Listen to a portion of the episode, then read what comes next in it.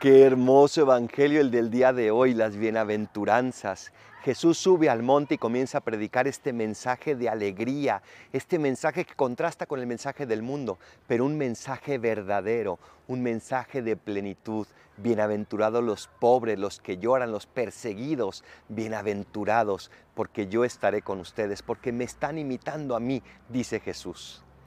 No permitamos que el mundo nos meta sus criterios, sino que escuchemos a este Dios que nos promete una bienaventuranza en esta tierra y sobre todo en la vida eterna.